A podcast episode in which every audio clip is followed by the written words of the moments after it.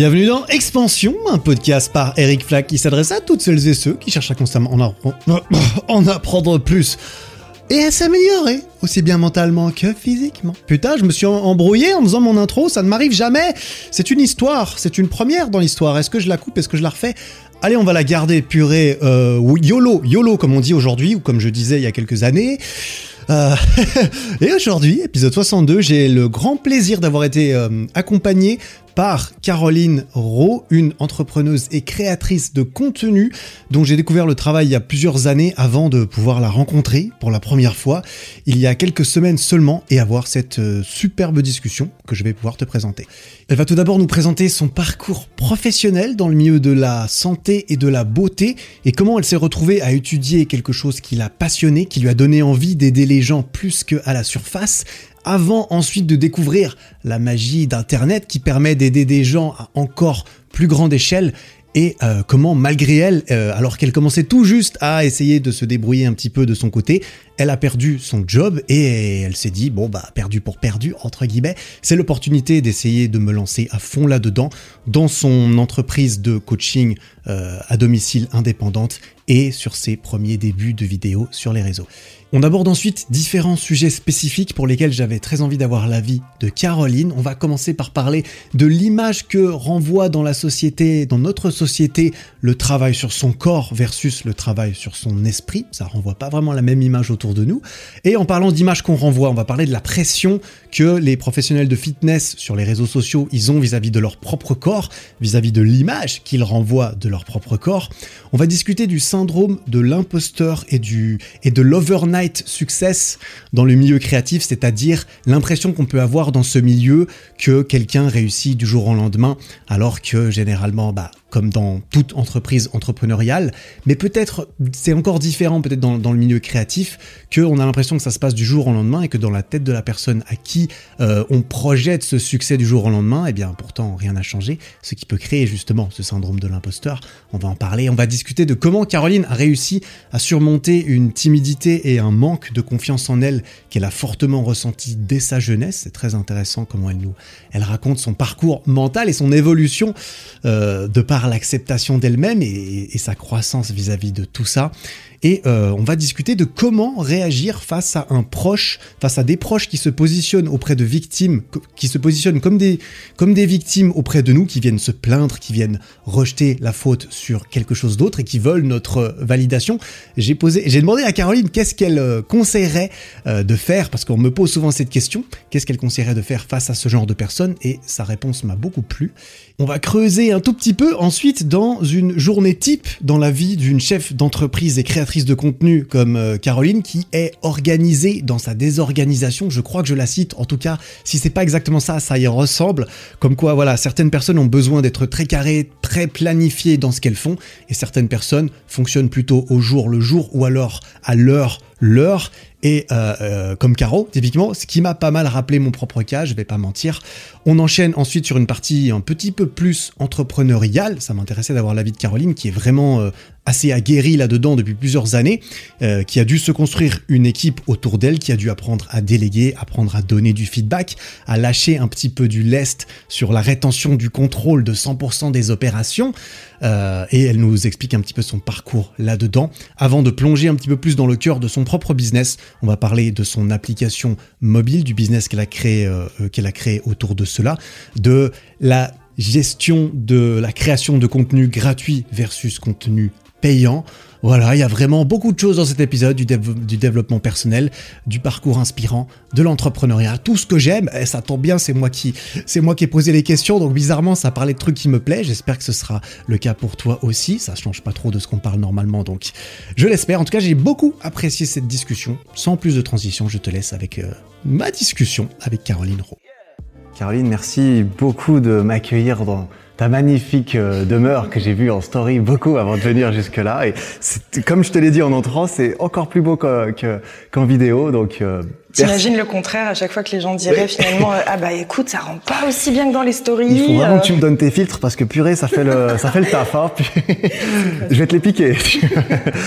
euh, bah écoute, merci beaucoup pour ça, merci pour ton temps et, et cette discussion qui, j'en suis certaine, va être très très intéressante pour moi en premier lieu et puis pour tous les autres qui vont écouter, je l'espère. Bah moi aussi parce que je trouve franchement que tu as apporté un gros vent de fraîcheur euh, dans le bah, que ce soit sur le YouTube game ou même dans le je vais pas appeler ça le monde du fitness mais je pense que tu vois ce que je veux dire Mmh. en fait Le dans fit ce- game, le fameux. dans le fit game Le fit exactement. Donc euh, je trouve que ouais tes, tes contenus sont vraiment frais inspirants et euh, ultra bienveillants et je trouve ça vraiment hyper hyper cool. Merci, j'apprécie beaucoup. j'apprécie beaucoup. Euh, tu as un parcours extrêmement, bah, moi, je, que je trouve passionnant et inspirant parce que je me reconnais aussi dans certaines choses que tu as faites que je trouve que j'aurais bien envie de faire. Et je sais que tu as eu un parcours avant, après, où tu en es aujourd'hui, où tu gères énormément de choses, création de contenu, de business, d'équipe, de des choses qui me dépassent, j'en suis sûr. Et j'aimerais bien savoir un petit peu, mais comment est-ce que Caroline, elle en est arrivée là? C'est quoi ton, ton parcours?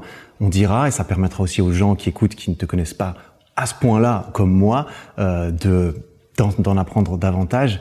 Et je te laisse euh, inclure ce qui te semble euh, pertinent ou décisif par rapport à par rapport à toi aujourd'hui. Qui, qui es-tu, Caroline? Qui je suis? La fameuse. Alors prénom Jeff, nom de famille Bezos. non, euh, moi je suis vraiment arrivée dans ce milieu à la fois par hasard et à, à la fois par euh, destinée, si je puis dire comme ça. À la base, euh, ça vient d'un d'un gros manque de confiance dans le sens où je savais que mon job, j'ai un bac ES, voilà, dans les, les études de base, mais je ne savais pas vraiment ce que je voulais faire, mais je savais que ça voulait être un, ça devait être un, dans le milieu de la beauté avant. Pourquoi? Parce que gros manque de confiance depuis que je suis toute euh, petite, un peu moins maintenant, beaucoup moins. Les réseaux sociaux aident à ça. hein. On a beaucoup de narcissique et, et d'égocentrisme dans, dans ce monde-là, donc ça aide avec beaucoup de compliments.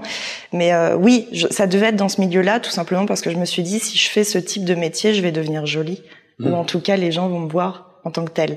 Et du coup, euh, je me suis dirigée d'abord vers l'esthétique, le make-up, tout ça, tout ça, et très vite par la minceur, parce que mon manque de confiance venait du fait que j'étais très grande, et du coup avec un embonpoint Tu faisait mesures que ça se voyait. 1m76. Ah ouais, t'es grande. Oui, je suis une grande C'est bien, moi je trouve ça bien. Et j'étais prévue via le petit carnet de santé à 1m86. Ah et oui. là, pour le coup, ça devait être, euh, ça commençait à être compliqué, surtout avec les normes sociales où, euh, bah, t'es, t'es- t'es- c'est, voilà, c'est compliqué. À notre époque, euh, déjà gamine, euh, c'est de quelle année? Euh, 91. 91, 90 pour moi. Du coup, euh, bon, c'est la même euh, génération pareil, en soi, pareil. mais c'est vrai que les, les enfants à cette époque, enfin, quand t'es enfant, t'es, t'es sévère, hein, pour le coup, il y a rien qui passe. Ah oui, cruel, Donc, très cruel les ouais, enfants. hein. ah ouais, moi j'ai, eu ma dose aussi, ouais. Par rapport à quoi? B- euh, Mon adolescence, le fait que j'étais euh, renfermé, plein d'acné, etc., etc. Enfin voilà, on a tous nos problèmes à l'adolescence. Mais toujours l'apparence physique, finalement, euh, dès lors Beaucoup, euh, beaucoup, beaucoup. Ouais. qui prime quand, quand on est gamin, quoi. C'est même pas le, le côté timide ou, ou quoi qu'est-ce. Mais, euh, mais ouais, du coup, je suis partie dans le milieu de l'esthétique et très rapidement dans le, plus précisément dans le milieu de la minceur. Où puisque moi, mon manque de confiance venait d'un, d'un, d'un surpoids, ce qu'on va appeler un surpoids, même si aujourd'hui je ne le vois plus comme ça. Euh, je voulais perdre du poids, avoir les techniques et aussi les proposer du coup et offrir ma technique aux gens qui étaient dans le même cas que moi. Très rapidement, je suis restée 5-6 ans dans ce milieu et très rapidement, je me suis rendu compte, euh, parce que tu es en cabine pendant des heures et des heures en personnel, on est vraiment sur quelque chose de personnel euh, ici, que le souci était loin d'être là et je me suis intéressée de plus en plus au milieu de la nutrition, du sport. J'ai commencé, moi, à me mettre euh, au fitness, toujours dans l'optique de, moi, améliorer mon physique. J'ai perdu beaucoup de poids via des méthodes que je ne referai absolument pas aujourd'hui. Mais euh, on va dire que c'était les, les méthodes un peu d'avant, les, les, tout ce qui était régime Les hyper. crash, euh, crash diet et ces trucs ultra, Voilà. ultra sévères. Prends et insoutenables. Ouais. Je suis restée trois mois, pour te donner un exemple, trois mois complets en ne mangeant que 100% de protéines, zéro légumes, zéro glucides, zéro Ah, lipides. ce genre de. Voilà, on est dans cet extrême. Protein spared, euh, modified diet. Ces Voilà. trucs. Ouais, d'accord. Ces trucs qui sont pas censés durer trois mois quand, quand on peut les utiliser normalement. Très bien. Alors ouais. oui, euh, oui, faut quand même le préciser, c'est pas que la méthode indiquait de le faire durer trois mois, c'est juste que quand tu, te rends compte qu'enfin ça fonctionne, Enfin, ouais. comment t'en détacher en fait, comment revenir à, à une alimentation normale alors que t'as enfin le, le truc qui qui fonctionne? Bah, Quand tu vois dans la durée, finalement, tu te rends compte que c'était pas la bonne méthode. Mais euh, mais ouais, et du coup. Petit, euh, petite réflexion dans le cerveau, quand tu te rends compte que ce que tu fais euh, sur place en cabine euh, d'esthétique est non pas inutile parce que ça fonctionne sur une heure, Mais euh, et il y a un discours, donc c'est pas inutile, mais tu te rends compte que tu régleras jamais leurs soucis. Donc euh, à côté de ça, je m'intéressais oui à fond, hyper autodidacte sur la nutrition, le sport, le fitness, etc. Et je me suis dit ok là il y a, y a, un truc, faut que je change de, de voie en fait. Donc en parallèle de mon boulot dans le commerce dans les centres de minceur et d'esthétique, j'ai passé un diplôme euh, qui est non pas diplômé en pardon reconnu en France, euh, en Europe je crois, outre la France, mais en Europe je crois puisqu'il y a une école en Belgique et c'est là que je l'ai passé, le NASM. Mhm. Je sais pas si ça te parle. C'est américain? Oui. Oui, oui. Ouais, ouais. Euh, à la base, je me, j'ai toujours regardé un petit peu plus ce que faisait euh, l'outre-mer de toute façon, que ce soit Australie ou USA. Euh, je pense que c'est un peu la référence. Il y a du très mauvais aussi. On va pas dire que tout est bon là-bas. Mais ils sont en avance sur beaucoup de choses. Hein. Voilà. Et mm. beaucoup plus ouvert en fait, et beaucoup plus de moyens aussi en termes d'études, en termes de recherche. Nous, c'est pas très, euh, enfin intéressant dans le sens où les gens ne s'intéressent pas plus que ça à faire des recherches sur le corps, sur vraiment comment se sentir bien, le sport, la bouffe. Euh. Il y, a, y a peu de moyens mmh. ici. Enfin, directement les études ou les, les centres d'études, il y en a peu. Euh, il y en a vraiment peu aussi. Les labos. Donc voilà. Mmh. Et ouais, je me suis formée. Donc tous les soirs, j'étudiais la partie théorique. Et les week-ends, je partais en Belgique puisqu'il y a une école qui s'appelle la Physical Coaching Academy.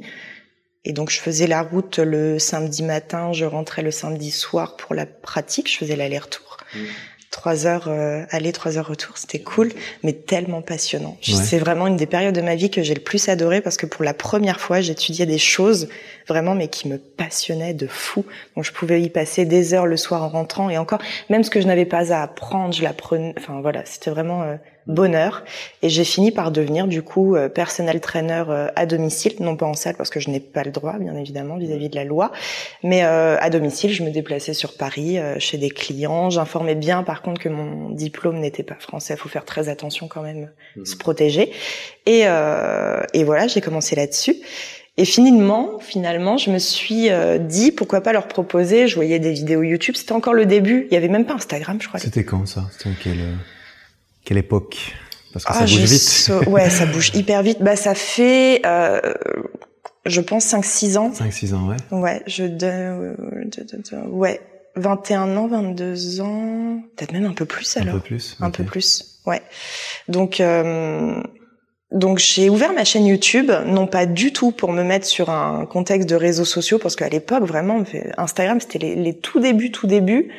Et YouTube, je comptais pas me créer une communauté. Donc j'ai posté des vidéos, non pas pour euh, me créer une communauté, mais pour mes clients en fait en coaching. J'ai commencé comme ça. Je me suis dit ça leur ferait un contenu qu'ils peuvent avoir en fait euh, tous les jours supplémentaires, en plus de nous nos rendez-vous hebdomadaires. Mmh. Et euh, j'ai fini par me poser face caméra, papoter sur deux trois sujets. Et déjà à cette époque, j'avais vraiment dans l'objectif de contrer tout ce qui pouvait être dit de mauvais en fait dans les médias, d'y apporter non pas des, des preuves, j'ai pas cette prétention, mais tout simplement de dire voilà pourquoi je pense comme ça. Mmh. Et euh, ça a vraiment buzzé, si je puis dire, en fait, avec une part de hasard sur les réseaux sociaux, notamment sur YouTube. Et c'est comme ça que tout a démarré après sur les réseaux sociaux. Et ça, c'était la première vidéo, ta première vidéo. Ah, je peux regarder si tu veux. Ouais. Je ah, peux regarder. Elle, est en ligne parce que j'ai regardé. Euh, Est-ce qu'elle y a encore Il me semble que c'était il y a il y a cinq ans. En tout cas, c'était écrit. Il y a cinq ans. T'as raison. Cinq ans. Donc ça doit être. Euh, oui, ça fait cinq ans. Du coup, je me suis mise. Euh... Entre cinq et six ans, du coup. Ouais, tout à fait. Et donc euh, voilà, réseaux sociaux qui explosent, tu commences à te dire ok, bah c'est c'est quand même génial. Tu tu peux toucher au lieu de toucher, on va dire une dizaine de personnes par semaine, tu peux en toucher. Euh, 1000, 10 000, puis finalement 100 000. Et là, tu te dis, mais waouh, c'est, un truc de fou. Et dans, et dans, et dans ce parallèle, euh, où on était à ton, ton premier job, on dira à quel moment est-ce qu'il y a eu la transition? Est-ce que quand tu as commencé à faire du coaching à domicile, tu avais déjà démissionné, tu t'étais déjà lancé à ton compte là-dedans, ou est-ce qu'il y a eu un espèce de, d'entrechevauchement de tout ça? Il y a eu un entrechevauchement, un mot très compliqué.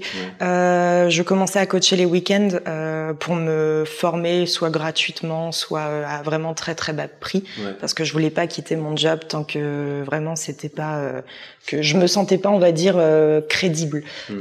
Du coup, je coachais oui le soir, les week-ends, et il s'est avéré que concours de circonstances ou destin, destin, je ne sais pas, le, la, la structure dans laquelle j'étais a fait non pas faillite, mais on va dire que ça ne fonctionnait plus. Et du coup, tout a fermé. Et là, en fait, ça a été vraiment le destin du style, ok, bah là, du coup, c'est parti, en fait. T'es obligé de recommencer quelque chose, du coup, c'est l'occasion parfaite pour tester quelque chose de, de nouveau, ou encore plus avec lequel tu étais déjà en train d'expérimenter, du coup. Tout à fait. tu t'es lancé ça fait hyper peur parce qu'en fait, euh, tu deviens du coup euh, avec un petit coup de pied au cul auto-entrepreneur, alors que tu t'avais pas forcément décidé à cet instant précis de le devenir. Mais alors j'avais euh, tout ce qui était chômage à côté pour contrebalancer sur le, revenu. Bien sûr, tu as le système classique, mais d'un coup, tu te dis ok, bah là la vie m'a dit qu'en fait je n'avais plus le choix, c'était maintenant. Et je dois commencer en fait cette nouvelle vie me trouver des clients. J'ai eu, alors je sais pas si c'est de la chance, mais en fait j'ai trouvé des, très bons sites de référencement de coach où je me suis mise immédiatement dessus. Et ça m'a vraiment, vraiment aidé à me faire un premier réseau de clients. Je sais pas si tu connais, c'est tout simplement, euh, comment te dire ça? C'est un peu le Uber, euh, Uber Eats des coachs. je, vois, tu peux choisir, tu mets ton tarif, ils prennent une commission euh, sur le sur le truc, mais ça te, enfin, j'ai très rapidement rempli mon planning, c'est qu'il y avait une énorme demande quand même, donc c'est vraiment cool, sur Paris essentiellement. Et, euh, et j'ai commencé comme ça. Et ensuite, quand les réseaux sociaux ont entre guillemets explosé, que je me suis dit qu'il y avait quelque chose à faire, je me suis vraiment posé la question de est-ce que c'est pas que, enfin pas est-ce que ça vaut le coup, mais est-ce que comment te dire ça, l'énergie que tu mets à te déplacer à partir de 5 heures du matin jusqu'à parfois 22 heures le soir, les week-ends, etc est euh, tout autant productive que si justement je me mettais sur Internet et que je faisais non pas exactement la même chose, mais tout simplement que mon expertise et mon, mon, mon avis à chaque fois sur les questions que les gens peuvent se poser serait pas plus productive en fait euh, sur Internet. Oui, et c'est comme ça que tu t'es détaché du présentiel qui est très contraignant quand même dans le sens où tu vends tes heures quand même mine de rien et tu comme tout le monde elles sont assez limitées dans une journée. Tout à fait. Et, euh, et c'est comme ça que tu t'es progressivement euh, exactement. donc au départ pareil je faisais les deux. Je faisais d'abord réseaux sociaux et coaching puis après tu te poses la question en fait quand vraiment ton planning t'en peut plus tu te dis ok en fait je perds plus d'argent à me dépasser parce qu'on va parler euh, voilà on va parler cash. Je perds plus d'argent et d'énergie à me déplacer à me lever à 4 heures du mat pour être sur les premiers coachings avoir le premier train que en fait de prodiguer ça sur les réseaux sociaux et en plus je touche 100 fois 1000 plus de personnes. Mmh, mmh, mmh, Donc euh... ça, ça qui est fou, c'est qu'en plus quand tu es coach sportif, mine de rien, tu dois travailler quand les autres ne travaillent pas. C'est ça. Ça veut dire que tu as un coaching le matin, tu en as un à midi, tu en as un le soir. C'est comme la restauration, c'est assez ingrat comme horaire, je trouve. Après, évidemment, ça convient à différentes personnes. T'as raison. Mais c'est, c'est un rythme de fou. T'as un trou le matin ouais, entre, as trois heures de, de, trou le matin. L'après-midi. Mais par contre, le soir, jusqu'à 23 euh, heures, parfois minuit, j'ai des potes coachs euh, qui, qui font ça toute la journée. Et oui, ça démarre à 4 heures le matin, ça finit à 23 heures le soir. Essentiellement aussi les week-ends. Donc t'as vraiment le, le sens contraire, on va dire dire du, du travail bureaucratique euh, classique avec des horaires un peu euh, normés sur la société. T'es dans l'antithèse de ça. Mhm. Donc ouais, c'est c'est c'est un rythme à prendre et qui n'est pas facile au niveau justement de la santé du coach parce que euh, tout est déréglé du coup. Ouais. Ça, ça, doit être, ça doit difficile. Je comprends le, la transition effectivement. Et, euh, et, du coup, toi, tu t'es prise de passion pour le fitness, la nutrition, tout cela, et c'est ça qui t'a amené à faire ce que tu fais aujourd'hui. C'est aussi le support de ton travail aujourd'hui, le fitness, la nutrition. Est-ce que pour toi, le fitness, entre guillemets, en englobant tout ça dans ce mot, c'était une passion pour toi au début, quand tu as lancé tout ça. Et comment est-ce qu'elle a évolué cette passion au fur et à mesure? Est-ce que c'était une, est-ce que, est-ce que c'est tout autant une passion aujourd'hui qui a un, un business tout autour qui dépend de ça que au début quand tu t'entraînais pour toi, pour te sentir mieux dans ton corps et aider les autres? Comment ça a évolué ça? Tu l'as très bien dit, au départ, c'était une passion très égoïste, dans le sens où vraiment, c'était je le fais pour moi, pour avoir un joli corps, par rapport à ce que je te disais tout à l'heure, euh, par rapport au côté j'ai envie de me sentir belle. Aujourd'hui, ça l'est toujours, mais c'est beaucoup moins prioritaire, où ma priorité, c'est les autres vraiment. J'estime avoir acquis. Euh, je, je dis pas que j'ai une transformation physique par rapport à avant de folie, mais par contre mon mindset a totalement changé. Où ma priorité maintenant, c'est euh, de pouvoir apporter mon aide aux autres de ce point de vue-là.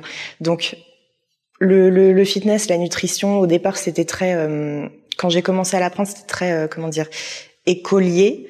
Mmh. Maintenant, je vois ça dans un ensemble où c'est vraiment pour moi indispensable à un bien-être. On parle énormément de bien-être euh, en ce moment ou de santé vis-à-vis du, de, de, de, la crise là que l'on est en train de vivre pendant deux ans. Mais je pense que les gens oublient énormément le côté santé qui qui regroupe justement, bah, encore une fois, le, le sport, le mental, le, le, le le fait de se sentir bien euh, justement dans, enfin, dans sa tête. moi j'attends de voir les répercussions tout simplement de ce qui est en train de se passer depuis deux ans d'un point de vue dépressif de tout ce qui de tout ce que ça va impacter moralement chez les gens durant très longtemps. Et ça, je pense qu'on va aussi se prendre un revers de, de bâton. On pense à la santé d'un point de vue médical, médicaments, symptômes, etc. Mmh. Mais là, en fait, les symptômes, ouais. Tu vois, on va on va les voir dans beaucoup plus longtemps. Et pour moi, justement, maintenant, tout ce tout cet environnement du fitness, de la bouffe, du, du bien-être, etc. est d'autant plus important qu'il y a, il y a quelques années. Là, euh, faut, vraiment, je pense, penser à soi et à ce qui se passe euh, là-dedans. Et ça passe justement par ce style euh, d'outils. C'est tout est inter, tout est interconnecté, lié. Et c'est vrai que se sentir en forme, bien dans son corps, ça, ça aide beaucoup. Moi, je trouve, ça m'a beaucoup aidé à me sentir bien dans ma tête. Et, euh, et en plus, quand tu as vécu ça, je sais pas pour toi, mais quand tu as l'impression d'avoir vécu ça pour toi, tu te dis mais c'est magnifique, il faut qu'il y ait d'autres personnes qui puissent vivre ça. Mais parce que c'est génial. En plus, euh, on a aujourd'hui cette, euh, j'en ai parlé il y a pas très longtemps en story Insta. Mmh. On a aujourd'hui cette idée que c'est plus égoïste que de faire travailler, par exemple, son cerveau, lire des bouquins, etc. Moi, j'estime que par exemple la connaissance ou euh, lire un, un livre n'est pas plus, enfin, c'est moins, comment dire, valorisé de s'occuper de son corps que de s'occuper de son cerveau, comme s'il y avait un clivage déjà de base entre les deux, comme si les deux n'étaient pas possibles. Alors qu'en soi, tu es obligé de bosser ton un petit peu ce qui se passe là-dedans quand tu veux t'occuper bien de ton corps justement. Mais euh, c'est moins valorisé, plus ça paraît comme du narcissisme alors que euh, j'estime que de travailler son esprit ou euh, je, je, sais pas faire des études ou euh, le côté vraiment très comment dire éducatif du, du, cerveau, je vois pas en quoi c'est moins égoïste et moins personnel. Et moins narcissique quelque Exactement, part. Exactement, tout à fait. C'est avant tout pour soi. Alors effectivement, tu as certains grands noms qui partagent leurs connaissances, leur savoir. C'est plus connoté professionnellement en fait, je pense.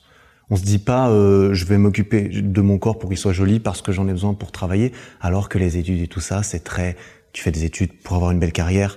Avoir une belle carrière, c'est valorisé, c'est important. Avoir un travail, etc. Alors que faire du sport, non. Faire du sport, c'est. Alors que ça peut être dans le même schéma, finalement. Ouais, ça ouais. peut être exactement la même chose. Manifestement. La preuve. la preuve Donc au final, et pareil au niveau du partage des connaissances. Enfin, je, on met un point d'honneur nous aujourd'hui grâce aux réseaux sociaux à partager ce que l'on sait. C'est quand même magnifique. Moi, je, je, quand j'ai commencé justement tout ce qui était coaching perso, etc. Euh, chercher les informations. Il n'y avait pas tant de youtubeurs que ça ou de. C'était vraiment les débuts. La chance que les gens ont. Moi, j'arrête pas de me le dire tous les jours que les gens ont et que nous on a. À chaque fois que je dois regarder un tuto pour une caméra, pour brancher ma caméra, pour refaire la déco de mon mur ou autre, je vais sur internet, je regarde, paf, j'ai l'info. Avant, fallait appeler machin, et truc, et bidule, et euh, appeler un professionnel. Tu ne pouvais pas faire finalement les choses par toi-même à moins que tu aies des connaissances. Ça vaut aussi pour le sport et tout ce que ça englobe. Aujourd'hui, on a tout de disponible sur internet, on a les connaissances. Je trouve ça complètement dingue. Mm. C'est une chance qui, qui, est folle. Et qu'on oublie facilement parce que de plus en plus de gens naissent au milieu de ça maintenant. Mm -hmm. Et du coup, pour eux, c'est normal. Et même moi, j'ai du mal à me souvenir, je t'avoue, de comment fallait faire avant qu'on pouvait pas taper sur, sur YouTube, comment euh, dévisser un truc ou comment installer mon ma box internet ou comment faire X ou Y. C'est vrai que on est devenu hyper. Alors peut-être aussi que le, le, retour de bâton, c'est que ça nous a enfermés dans le sens où puisque maintenant on est très on est tous, ouais, voilà. Ouais. Bah et et comme on peut tout trouver seul, on va moins chercher un tel ou euh, Pierre-Paul Jacques qui faisait que il y a peut-être moins aussi de liens social, peut-être. Ils sont différents en fait. Ouais, c'est ça. ça. tout à fait. Donc c'est un autre mode de fonctionnement, mais on a une énorme, énorme, énorme chance aujourd'hui d'avoir cette euh, connaissance disponible et qui est justement un partage. Et donc que ce soit vis-à-vis -vis, ce que je te disais, que ce soit euh, d'un point de vue du de la partage de connaissances ou partage sur le sport, etc. Moi, je trouve que c'est tout autant gratifiant et c'est pas moins euh, valorisant de bosser son corps, son son bien-être, sa, enfin, sa, sa, sa, nutrition, etc., son alimentation, que euh, ouvrir un livre. Mmh, oui, bien sûr. Et et, euh, et tu parlais du fait que aujourd'hui tu tu essayes de partager tout ça avec les autres. Tu es un petit peu moins concentré sur la, la je sais pas l'énorme importance, on dira, de ton de ta bulle. routine, de ta bulle, de ta routine personnelle, mais euh, elle est quand même impliquée là-dedans d'une façon ou d'une autre. Et je me demandais comment est-ce que toi, quelle est, est-ce que tu ressens une forte pression dans ton travail aujourd'hui vis-à-vis de ton apparence? Vis-à-vis de comment tu es et quelle image tu renvoies. Oh, tu vois, je, évidemment, je me doute un petit peu de la réponse, mais je suis, je suis curieux d'avoir ton avis là-dessus. Euh, comment est-ce que tu, non, je pense que tu juges et gères cette pression? Non, non, vraiment pas. non, je rigole. Si, probablement. Euh, en fait, jusqu'à il y a deux ans, non. Mm. Euh, j'avais pas du tout cette pression parce que pour moi tout ce que j'étais en train de faire pour moi-même ne pouvait être que que mieux. Et donc euh, je, ce que je voyais autour moi je me comment dire je me comparais pas spécialement. J'avais pas euh, d'objectif dans le fitness ou en termes de muscles qui était identique à ce qu'on pouvait voir sur internet. Enfin, je j'étais pas dans cette optique-là de me dire je dois atteindre ce niveau. Mm. C'est juste voilà, moi je vis pour moi, je suis contente de ce que j'ai aujourd'hui et je le partage aux autres. Par contre, il y a euh, deux ans maintenant, j'ai fait une reverse diet par rapport à mon métabolisme où je me rendais compte que je mangeais pas du tout assez, ce qui fait que j'ai pris volontairement, enfin volontairement, c'était la conséquence, mais c'était un choix. J'ai pris du poids et euh, vu que j'avais déjà une grosse communauté installée sur YouTube et sur Instagram, là par contre, ça a été sévère. Ouais, c'est vrai. Là ouais. Alors qu'à l'époque c'était pas le cas, tout simplement, quand je démarrais le, le, fitness, la muscu, tout ça. Ça a été sévère. Ah, ah, comment, comment ça? Ah bah euh, les, les, les, critiques classiques que tu peux faire vis-à-vis d'une femme, euh, elle est grosse, machin. À quel moment euh, ça c'est dans le fitness? Mm. À quel moment non seulement t'as pas de muscles Et donc ta crédibilité professionnelle était était était manifestement liée liée à ton apparence et à ton corps. Est-ce qu'on peut on peut se dire et c'est vrai, on a c'est d'un côté on a envie de, de de se dire que notre coach devrait appliquer ce qu'il dit, ou en tout cas ça devrait se voir. En tout cas, on se dit dans le fitness, bah c'est vrai, il faudrait qu'il ait fait ci ou ça. Et il y a quand même une forte pression là-dessus. Et comment tu as réagi vis-à-vis de ça à ce moment-là, du coup, il y a deux ans? Euh, au départ, alors y a, ça dépendait des journées. Enfin, tu sais, les hormones féminines, le, le côté un coup je vais bien, un coup je vais pas bien. Il y avait plein de jours où je l'acceptais. La plupart du temps, je l'acceptais parce que c'était un choix. Donc en fait, quand tu as choisi quelque chose, même si c'est pas euh, ta meilleure forme physique ou haute, c'était un choix. J'avais le choix de ne pas le faire mais en fait je pensais à ma santé donc euh, j'avais aucun souci. Quand on est aligné avec ses choix il y a pas de problème. Mais t'avais quand même le de temps en temps de te dire putain fais chier si on me voit comme ça c'est c'est c'est relou alors que c'est je sais que je suis capable de mieux je sais que j'ai été mieux je sais que je vais refaire mieux après mais ne jugez pas effectivement mon travail. Et d'ailleurs, je trouve ça très bizarre que euh, dans le monde du fitness, on juge par rapport quand même au physique, même si je le comprends, je le conçois. Quand tu regardes les coachs de foot, on peut en parler ou pas? C'est exactement ça. C'est juste ce dont je parlais il y a pas longtemps avec quelqu'un. C'est le c'est qu'il faut pas oublier entre guillemets que si tu vas dans le coaching euh, pur et dur sportif c'est des anciens athlètes ou quoi, ils savent ce qu'ils ont fait, mais ils arrivent plus à le faire aujourd'hui, mais ça, ça ne les rend pas moins Ou compétents. Ils n'ont pas envie, Ils n'ont pas envie, effectivement, et, et ils arrivent à trouver des gens qui leur font confiance quand même manifestement. Et c'est moins mélangé au milieu des réseaux sociaux, euh, d'Instagram et tout ça, qui est peut-être plus porté sur le visuel, je sais pas.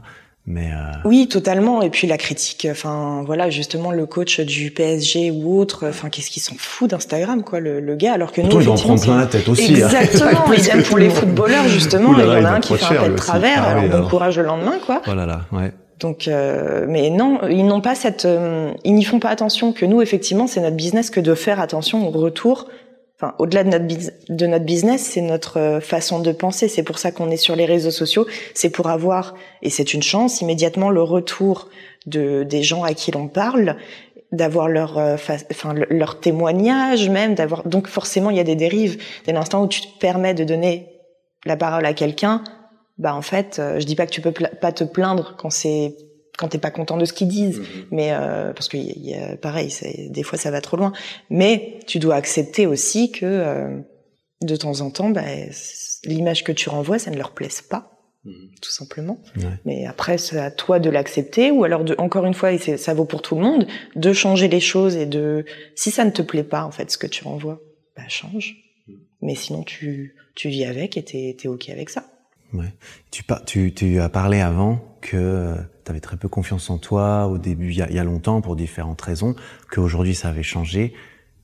Quels seraient les, facteurs pour toi les plus déterminants là-dedans? À quoi est-ce que tu attribues aujourd'hui cette nouvelle confiance trouvée euh, en cours de route? Alors moi très jeune, ça n'a rien à voir avec euh, le, le, fitness et la nutrition, mais très très jeune, je me suis foutu des gros coups de pied au cul.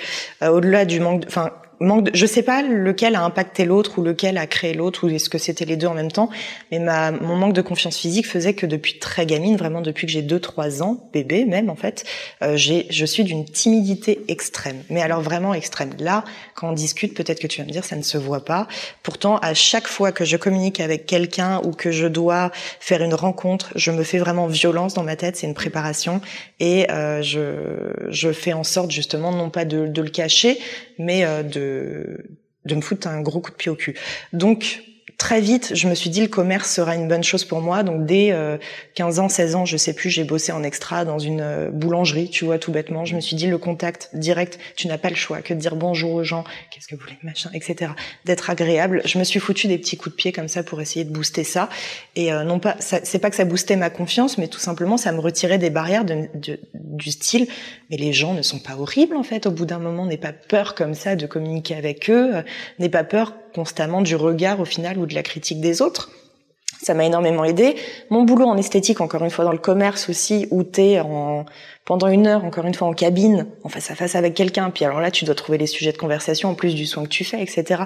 Ça m'a énormément aidé. Le changement physique et aussi les réseaux sociaux dans le sens où je pense que toute personne, mais vraiment à 100%, qui se met sur les réseaux sociaux, c'est pour non pas cacher un manque de confiance, mais se prouver des choses soit à soi-même, soit aux autres. Mmh.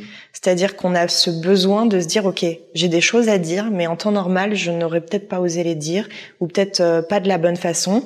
Là, j'ai cette possibilité d'être seule avec moi-même dans une pièce et vraiment de, de, vous montrer ce dont je, suis capable, que ce soit du point de vue de la diction, de, de plein de choses.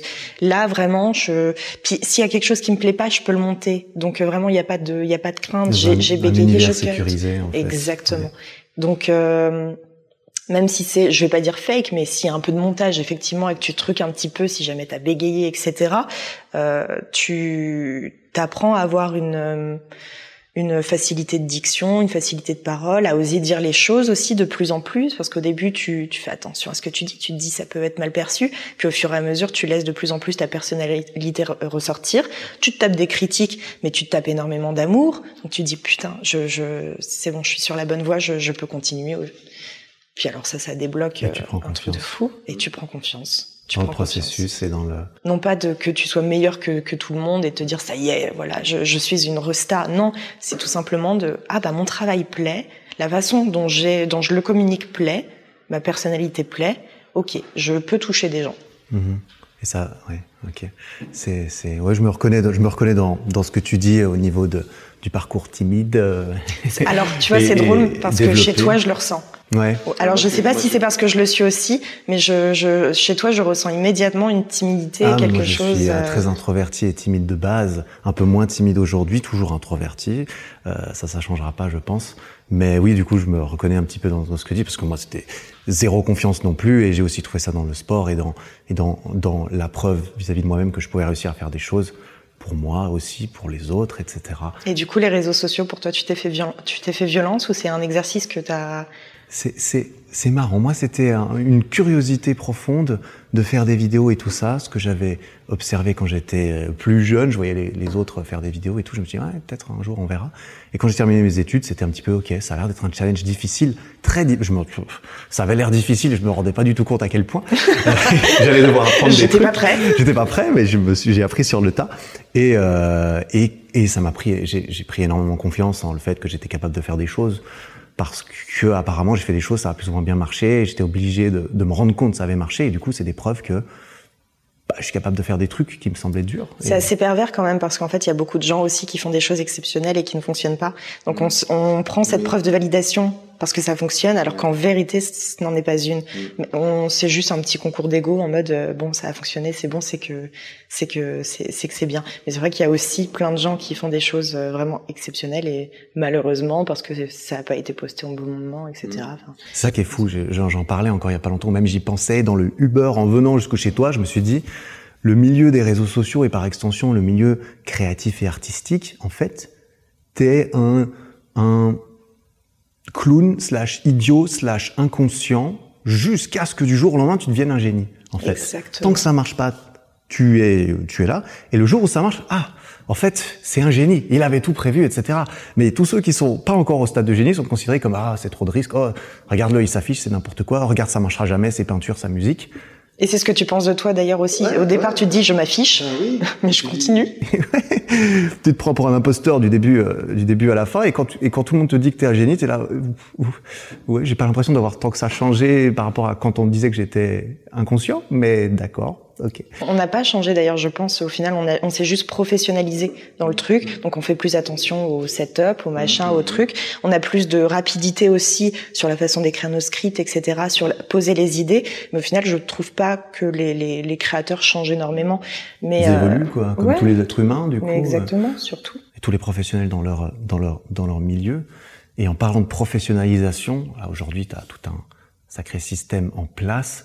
En quelques mots, ça ressemble un peu à quoi une journée type pour Caroline, chef d'entreprise. On, le disait avant, euh, il y a tellement de casquettes, etc. Pour Caroline, la chef d'entreprise, à défaut d'un meilleur, d'un meilleur titre. Je dois être la personne la plus désorganisée, désorganisée dans son organisation. Mmh. J'ai une, euh, je pense que c'est aussi le côté euh, un peu timide, etc. Enfin, tout ce côté de la personnalité un peu artiste, un peu.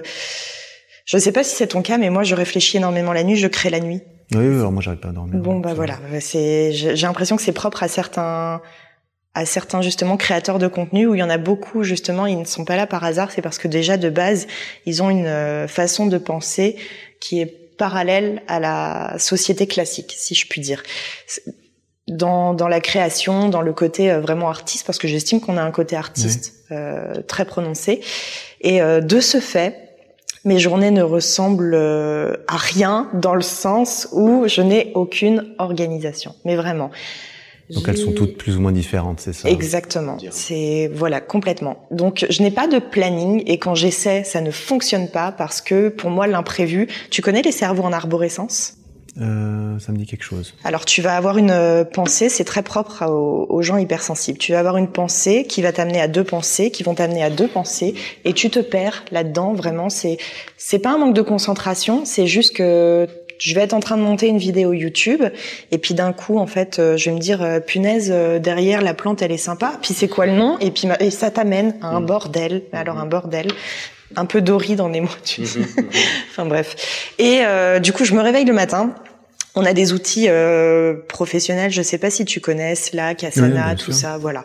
Donc j'ai constamment euh, de, des, des, liens avec mon équipe. Donc première chose, et je sais que c'est très contraire à ce que le monde du développement personnel va plutôt euh, proposer, je me lève, je suis immédiatement sur mon téléphone à checker qu'est-ce que mon équipe euh, euh, m'a dit, en quoi elle a besoin de moi, s'il y a des choses urgentes, je n'ai même pas ouvert les yeux que je m'y mets. Ensuite, je vais prendre cinq minutes pour boire mon café. Je, je fonctionne énormément dans l'instant. Mhm. Et si je me mets un planning, j'ai l'impression que ça ne colle pas. J'ai des checklists où je sais que dans la journée, je dois accomplir ça ou ça. J'ai rarement tout accompli, parce que toi-même, tu sais, constamment des choses se rajoutent et t'as jamais fini ta journée.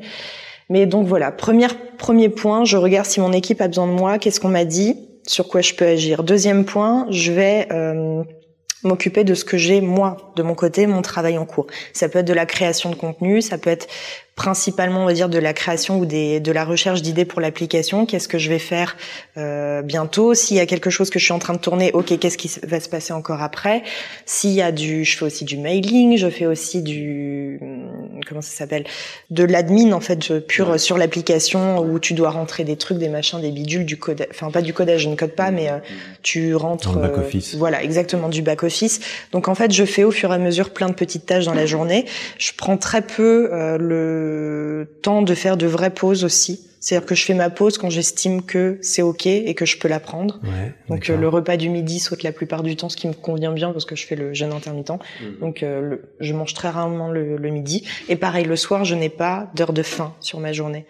Je termine quand j'estime que ma journée est terminée. Mhm. Donc ça peut être 18 heures, comme ça peut être 3 heures du matin. La plupart du temps, c'est 3 heures du matin. Mhm. Il va y avoir euh, sur une journée euh, comme là par exemple aujourd'hui où euh, à partir de D'ailleurs, je vais regarder. Ouais. c'est bon. Euh, à partir d'une certaine heure, je vais avoir programmé des tournages. Donc ça, ça se rajoute dans la journée, que ce soit des tournages sportifs pour le contenu YouTube, pour Instagram, pour d'autres choses. Euh, il peut y avoir des journées où se rajoutent, et c'est aussi très souvent le cas, des calls d'équipe. Donc avec les différentes équipes, partie création, partie technique. Il peut y avoir des calls avec des futurs partenaires. Euh, voilà, tout ça, pareil, ça se rajoute. Rudy, mon compagnon, est beaucoup plus organisé et heureusement beaucoup plus organisé que moi. Lui, vraiment, il a besoin d'avoir son Google Agenda avec ses trucs, ses machins. C'est donc on est assez complémentaires là-dessus. Et finalement, les trucs les plus importants où je peux pas me permettre d'être désorganisé, c'est lui qui les fixe. Les calls pro, etc., etc. Lui, il, est plus, il est plus dans l'opérationnel, on dira? L'administratif, le juridique, le, la compta, le, et effectivement le, le côté organisation, euh, louer les lieux, euh, le, oui parce qu'il y a, enfin, au final, sur une tâche, t'en as, encore une fois, c'est de l'arborescence, t'as 15 000 tâches. quand on fait, par exemple, un tournage de sport, il faut trouver le lieu, puis organiser euh, l'arrivée du coach, puis prévoir la séance, puis organiser ton setup, peut-être investir un peu plus si tu te rends compte que bah, sur euh, ce coup-là, ça colle pas. Donc, vraiment, une journée type, ça va être euh, au jour le jour mm. et en fonction tout simplement des tâches. Organiser autour de, des blocs de tournage qui sont immuables, on dira, et toi, Tout tu t'organises autour de ça. Exactement. Et des calls, on va dire call et tournage, c'est les deux choses qui sont pointées, on va dire, dans une journée. Et autour de ça, t'as plein de, t'as tout ce qui gravite. C'est Exactement comme moi, c'est marrant. Ah bah c'est parfait, c'est très la bien. Même chose. J'ai essayé le planning, euh, aucun succès. J'ai tenu une demi-matinée. Ensuite, je me suis dit, mais en fait, non, il faut que je fasse ce truc qui n'est pas sur mon planning. Je, n'avais pas prévu cette chose. Je sais pas toi, mais moi, à chaque fois quand j'entends des entrepreneurs, justement, t'as l'impression que voilà le, le petit côté Google Agenda, machin, le planning. Je me dis, mais putain, stylé. C'est tellement joli d'avoir son petit planning avec toutes ces petites lignes. Ok, euh, je vais écrire cette vidéo pendant 45 euh, minutes mais c'est impossible. Enfin, ça va me prendre plus, ça va me prendre, ça va me prendre plus, c'est sûr. ça va me prendre moins. J'aurais plus envie, j'aurais envie de faire autre chose, etc. Euh, J'arrive pas. Et d'un autre côté, il y a certaines personnes qui fonctionnent très bien comme ça. Et je me suis aussi reconnu quand tu parlais de, de Rudy qui t'aide et qui lui est plus organisé. Bah moi, mon associé, il est aussi comme ça. Il est très opérationnel. Il est très, euh, bah lui, il est dicté, il est, il est régi aussi par euh, ses calls qu'il a à faire avec tous les, les parties prenantes de ce qu'on fait. Lui, il est très carré. Il se lève, et il se couche à la même heure. Moi, ça part dans tous les sens et tout. Et, et, et c'est, il, il, il manque un petit peu aussi. Et lui est bien plus carré, précis et opérationnel que que toi et moi peut-être qui sommes plus dans la création, dans le tac au tac, dans ok bah il faut faire ça, ok bah je vais faire ça aussi en même temps. Le flux tendu, c'est un gros problème. Vraiment le flux tendu. Et, et, et, ce que je me pose un petit peu comme question en, t'écoutant, quand tu dis que ça bouge, ça, ça, ça varie, ça termine à 3 heures du matin, etc., ça travaille beaucoup, beaucoup, et que tu fais des checklists que tu n'arrives pas à remplir entièrement, ce, qui, ce que je comprends très bien, Comment est-ce que tu, à quel moment est-ce que tu arrives à, à, à dire, ok, c'est fini pour aujourd'hui, ça va bien. Est-ce que tu, c'est quoi une, une, bonne journée pour toi, une journée qui est, qui est bien remplie? Tu vas dans ton lit, ça tourne dans la tête, mais tu te dis, oui, j'ai bien, j'ai bien travaillé aujourd'hui. Ça, c'est bien. C'était une bonne journée. Alors, c'est quand j'en peux plus.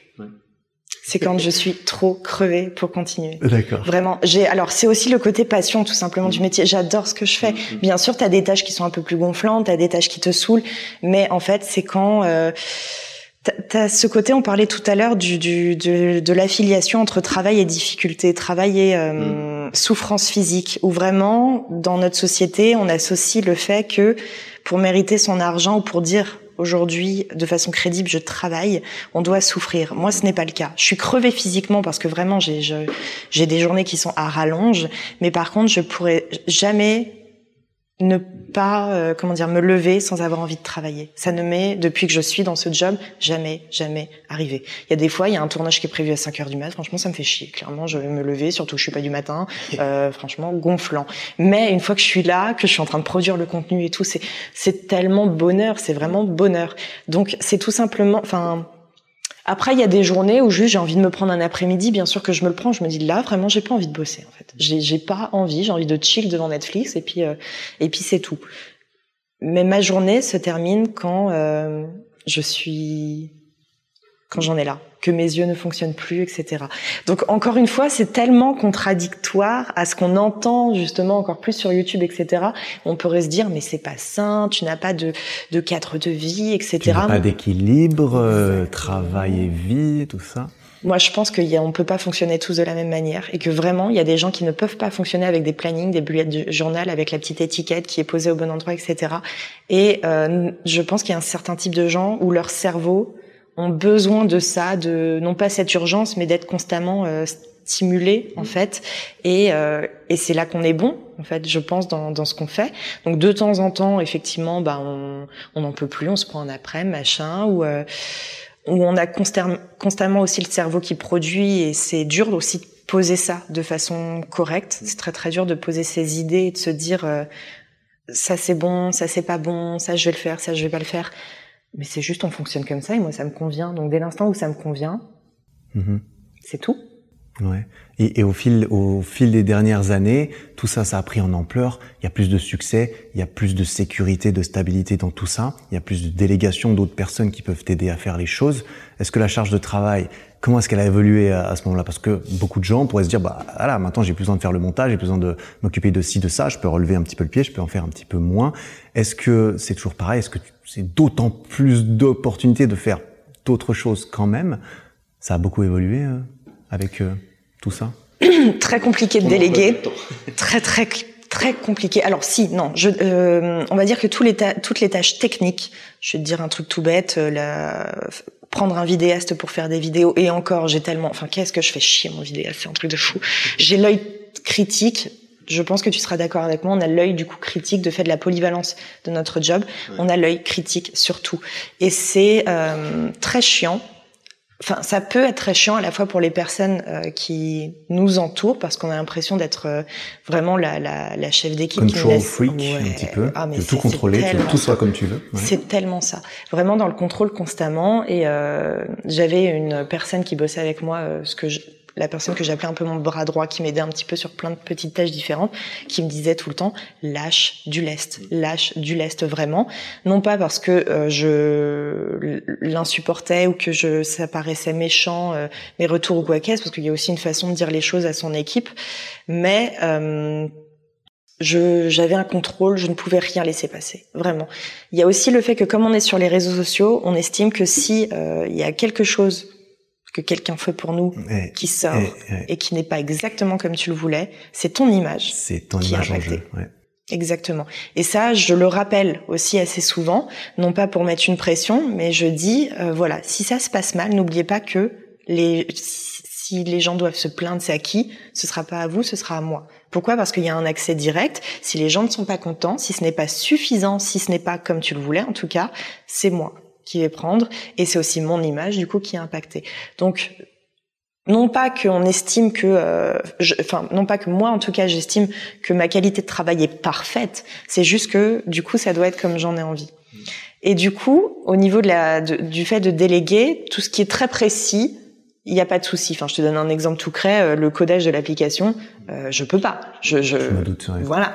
Mais maintenant, le montage des vidéos YouTube ou alors euh, la création des recettes aussi, où je suis pas très euh, douée. Il y a des choses où il n'y a pas de souci. Mais il y en a d'autres, c'est très très compliqué et j'ai tout le temps, tout le temps quelque chose à redire, tout le temps. Mmh. Donc je suis pas une mégère hein, parce que vous pouvez à l'entendre comme ça, on a l'impression que je suis insupportable, pas du tout.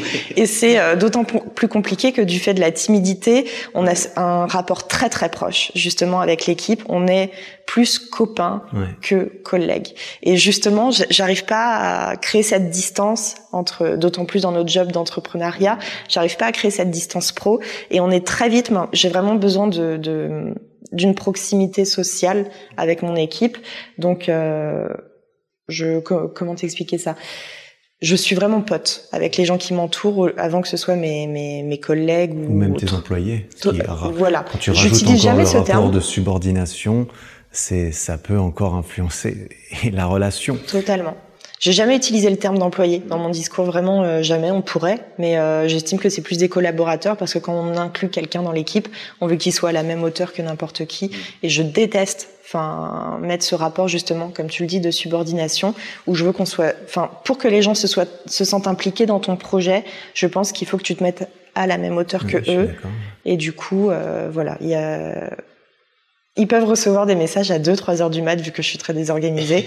Mais très souvent, je leur dis, alors par contre, il est hors de question que tu me répondes à 3 heures du mat. Laisse-moi te parler, laisse-moi t'envoyer des trucs, je me décharge. Voilà, comme ça, moi, après, je pourrais aller dormir. Mais par contre, toi, tu coupes. Donc, tu essaies quand même aussi que ta pression et ta façon de fonctionner ne se répercutent pas sur les gens qui t'entourent. Ce qui est un processus aussi euh, à apprendre et ce qui est pas, ce qui est pas toujours évident quand tu as l'habitude de juste travailler H24 tous les jours, ben, a tendance à oublier en fait que d'autres personnes ne sont pas comme ça, ne sont peut-être pas aussi impliquées et passionnées que toi. Ce qui est compréhensible, c'est normal. Pas la boîte. Ce qui, on peut pas leur demander justement d'être autant à fond.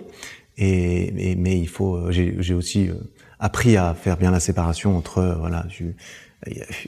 Est-ce que tu es d'accord que je t'écrive en dehors des heures, etc., etc. Parce que moi, mes heures, elles partent dans tous les sens. Et euh, ça, c'est aussi un truc à apprendre. Ben, je suppose que ça doit être assez rodé maintenant depuis pour pour toi et ton équipe Ils sont tout simplement au courant que effectivement, moi, je peux envoyer du message parce que j'ai une idée. C'est tout simplement, il faut que je la pose parce que sinon je vais l'oublier. Euh, donc si je pense à un truc, il faut vraiment que je le dise. Je me décharge. Maintenant, Slack, tu as des outils, tu peux désactiver les notifications à partir d'une certaine heure, etc. Et c'est vraiment des choses que je rappelle tout simplement. De, c'est pas parce que moi je vous parle un dimanche ou que je vous envoie un message à, 20, à 3 heures du mat, que vous, vous me devez quelque chose à ces horaires-là, loin de là. Donc euh, voilà, il y a plein de fois où je dis, euh, ma sœur travaille avec moi, euh, tu vas la voir tout à l'heure. Euh, notre monteuse Léa, pareil, elle a tendance, elle est un peu déréglée, donc elle a tendance à me répondre à deux heures. J'envoie tout le temps des trucs en mode, alors par contre là, tu coupes en fait, tu, tu arrêtes, c'est un ordre, tu arrêtes immédiatement de travailler. donc donc ouais, c'est pas facile. Enfin, c'est pas que c'est pas facile, c'est une gestion différente en fait. C'est pas que c'est pas facile. Ouais. Pour moi, c'est facile. Ouais. Chacun gère ça comme euh, comme il peut. Je t'ai entendu euh, dans une autre interview, je t'ai entendu dire à un moment donné que tu parlais pour toi, j'imagine, mais ça peut être assez généralisé aussi. C'est que quand tu te lances dans une dans une aventure entrepreneuriale, que tu te tu te mets dedans, tu tu t'oublies en fait, tu t'y mets à 100% entièrement, tu mets tout ce que tu as dedans. Et est-ce que pour toi c'est une c'est une fin en soi. Est-ce que jusqu'à quand, jusqu'à où est-ce que tu te mets à 100% et tu t'oublies entre guillemets? Parce que s'oublier ça peut tout et rien dire. Euh, est-ce que tu comment est-ce que tu vois comment est-ce que tu vois ça? Je pense que enfin c'est peut-être une vision un peu ancienne mais j'estime que tant que je suis jeune et que je peux produire euh, que je peux avoir pleine capacité de mon corps ou de mon esprit, c'est là qu'il faut que je sois présente et qu'il faut que j'en vois en fait. Mm. Donc euh, me reposer, je pourrais le faire plus tard ou euh, quand j'en aurai vraiment besoin, parce qu'il faut pas oublier que notre job, on peut se permettre de dire ok là, stop en fait, même si les réseaux sociaux impactent d'être constamment présent, mais si je n'ai pas envie d'être euh, présent pour mon équipe, présente pour mon équipe aujourd'hui, je peux le faire. Donc c'est pas qu'on m'oblige à quoi que ce soit, c'est moi qui me qui me suis mis dans ce rythme. Donc pour l'instant, c'est un rythme qui me convient. Quand je, il faudra que je dise stop ou me prendre une semaine de vacances ou autre, bah, je le ferai, je peux. C'est, pas, je ne me force pas à quoi que ce soit là. Euh, sur, euh, je ne me force pas à quoi que ce soit. C'est vraiment un rythme qui me convient. Très bien. Ouais, t'as l'air, de gérer, t'as l'air de gérer ça très bien. Et, euh, et c'est, c'est un processus, je suppose, à part entière de, de réussir à s'auto, à, se souvenir de soi-même et, à prendre du temps pour soi. Mais c'est vrai que cette, capacité, ce, ce luxe qu'on s'offre là-dedans de pouvoir arrêter si on veut, c'est quand même même rassurant. Même si on le fait pas, on se dit mais si je veux, je peux. si je voulais, je pourrais prendre un week-end une fois ou, ou un week-end. T'imagines prendre mais C'est long, mais tu rigoles ou quoi C'est tellement long. Commençons par une heure. Qu'est-ce qu'on s'embêtera pendant un week-end C'est ça le pire, c'est qu'on finit par s'ennuyer. Enfin, je sais pas toi, mais moi si je, dois me prendre un week-end, non, euh, effectivement. Qu'est-ce que je ferais pendant un week-end? Euh, je, je, Ne serait-ce que de regarder, je sais pas si ça te fait ça, mais un peu dérive professionnelle. Tu regardes un film, tu recommences à regarder. Putain, il a bien tourné et tout. J'adore regarder le montage et tout ça. la narration, comment ils ont amené le, l'histoire, comment ils ont créé l'histoire, etc. Wow, le montage, c'est stylé, la caméra, elle a dû être comme ça, etc. Oui, et tu vois ça complètement différemment. Ouais, c'est, euh, une, euh, oui, tu commences à t'intéresser vraiment à, à tout, tout, tout, mais c'est aussi une curiosité. C'est mm. parce que nos mm. esprits le veulent et que euh, si on voulait être plongé dans le film, on pourrait l'être. Mm. C'est juste qu'on est curieux, on a tout le temps envie d'apprendre sur tout, sur c'est c'est moi je trouve ça trop beau. Moi j'adore. J'adore ce qu'on fait. On fait tellement de choses. Je suis d'accord. C'est c'est c'est incroyable. Je euh, je t'ai entendu déjà. Je sais que c'est important pour toi le fait de se responsabiliser soi-même, de prendre la responsabilité de, de, la responsabilité de ce qui nous arrive quand c'est bien, mais quand c'est pas bien aussi, et euh, que la mentalité de de se positionner en tant que victime et de rejeter euh, notamment les choses négatives sur des, des raisons extérieures, euh, c'est quelque chose que tu essayes de, de, ne pas cultiver et de, de propager l'opposé, on dira. Personnellement, on me pose souvent la question, même des gens qui écoutent le podcast me posent un petit peu la question, Eric, je vois que tu as un petit peu cette façon de penser, etc. Moi, je pense que j'ai la même, mais comment est-ce que je peux faire passer ce message à mes proches? Comment est-ce que quelqu'un, par exemple, qui vient vers moi se plaindre constamment, mais qui ne fait rien, mais qui se plaint juste en disant c'est la faute du gouvernement, c'est la faute de ma mère, c'est la faute de machin.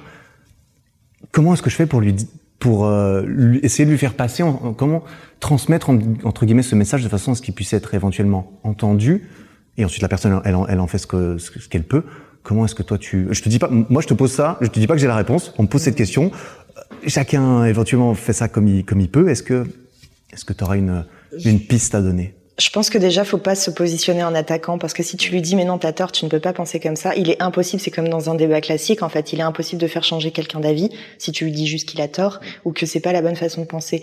Moi, souvent, ce que je fais, je vais te prendre l'exemple le, le, le, plus concret, c'est qu'aujourd'hui sur les réseaux sociaux, surtout dans le, chez les nanas, euh, tu vois tout le temps passer, elle me complexe vraiment avec ses photos, elle me complexe, elle me rend mal dans ma peau. Moi, je dis mais qu'est-ce qu'elle a fait du coup cette jeune fille Qu'est-ce qu'elle fait concrètement? Est-ce que c'est sa faute si elle est belle? Est-ce que c'est plus un questionnement Tu lui amènes, la personne à se poser des questions, qui fait que automatiquement, elle va, enfin probablement dans la plupart du cas, elle va se rendre compte que son jugement est biaisé et que tout simplement cette réflexion n'est pas possible, cette façon de penser n'est pas possible. Est-ce que parce qu'elle vit du coup, parce qu'elle est jolie, elle vit finalement, euh, vraiment cette personne est née pour te nuire Non, tu vois, ça n'a pas de sens. Donc c'est juste amener, je pense, à une réflexion, non pas dire tu as tort, mais lui faire se poser les bonnes questions qui font que finalement automatiquement, toute seule, la personne va conclure que mais oui, attends, mais c'est en fait ça n'a pas de sens effectivement ce que je raconte. Donc euh, est-ce que ça te plaît? Est-ce que ça te conforte la situation dans laquelle t'es? Ou est-ce que tu as envie d'avoir mieux? Mm. Si c'est le cas, bah let's go, mm. tout simplement. J'aime beaucoup cette, euh, cette approche justement de surtout pas te positionner devant cette personne qui en attaquant, qui, en attaquant et de lui dire il faut faire ça, mais plutôt juste simplement d'ouvrir la piste de réflexion, de poser simplement des questions et de d'accompagner subtilement, subliminalement comme ça la personne à ce qu'elle se pose des questions et trouve ses propres réponses et qu'elle ait l'impression elle-même d'avoir trouvé la réponse et qu'elle puisse s'accorder le mérite du coup de cette transformation euh, en mode ah bah c'est pas parce que quelqu'un m'a dit de faire ça que je l'ai fait, c'est grâce à lui. C'est ah, elle, va, elle va même pas, elle va même pas prendre en compte les questions que tu vas poser nécessairement. Elle va juste, elle va juste être fière d'elle. Ah oui, c'est c'est vrai que c'est peut-être un peu incohérent. C'est difficile de s'avouer à soi-même qu'on est incohérent, euh, et c'est peut-être la façon la plus douce et en de, général, de le réaliser. Le contre-argument n'est pas possible. Enfin, je te prends, je te reprends l'exemple de la nana. Euh, si tu lui demandes mais est-ce que tu penses qu'elle est née, enfin qu'elle vit vraiment pour te nuire, la personne ne va pas dire oui. Donc euh, le, le, le, la contre-argumentation est difficile parce que la question est tellement logique, enfin en soi logique que forcément tu peux avoir une réaction de sa part. Ça va pas forcément lui faire changer d'avis. C'est juste qu'elle va dire alors ouais peut-être que mon enfin ma réflexion n'est pas la bonne. Ouais, c'est très intéressant. Merci pour ton, ton partage ton partage là-dessus. J'aurais quelques petites questions un petit peu plus euh, entrepreneuriales et business, ça m'intéresse personnellement et, et c'est aussi l'occasion pour moi d'en parler sur ce podcast parce que c'est vrai que j'en parle pas beaucoup ailleurs. Je suis assez curieux par ton intéressé par ton business model, on dira, centré autour notamment aujourd'hui de ton application. Euh, Est-ce que tu peux présenter un petit peu ton application? Quelle est quelle est sa proposition de valeur? On dira quelle, quelle, quelle occupation elle a pour les gens qui l'utilisent et pour toi et comment ça fonctionne un petit peu? Alors moi à la base je suis connue, enfin je suis connue euh, sans, sans, prétention euh, sur les réseaux sociaux on m'aime bien parce que je vais au fond de mes pensées et que j'explique le pourquoi du comment. Mm. Alors que quand je suis arrivée dans le monde du fitness, c'était euh, ce qui n'est pas négatif, ce que je vais dire, lever la jambe et puis lever la lever la jambe.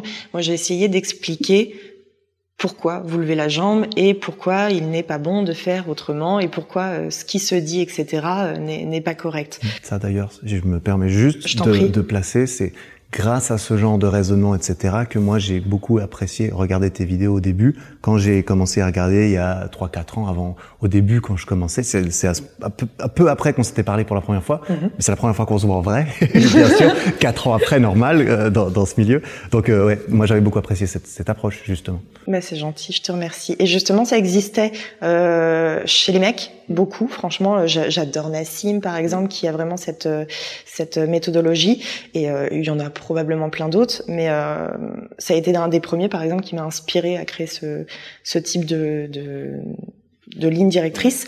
Et euh, je voulais faire ça pour les nanas parce que il euh, y, a, y, a, tellement de bêtises que tu peux entendre ou de choses qui peuvent être mal interprétées, etc. Que je voulais produire ce type de contenu. C'est ce qu'on a voulu refaire en fait sur l'application.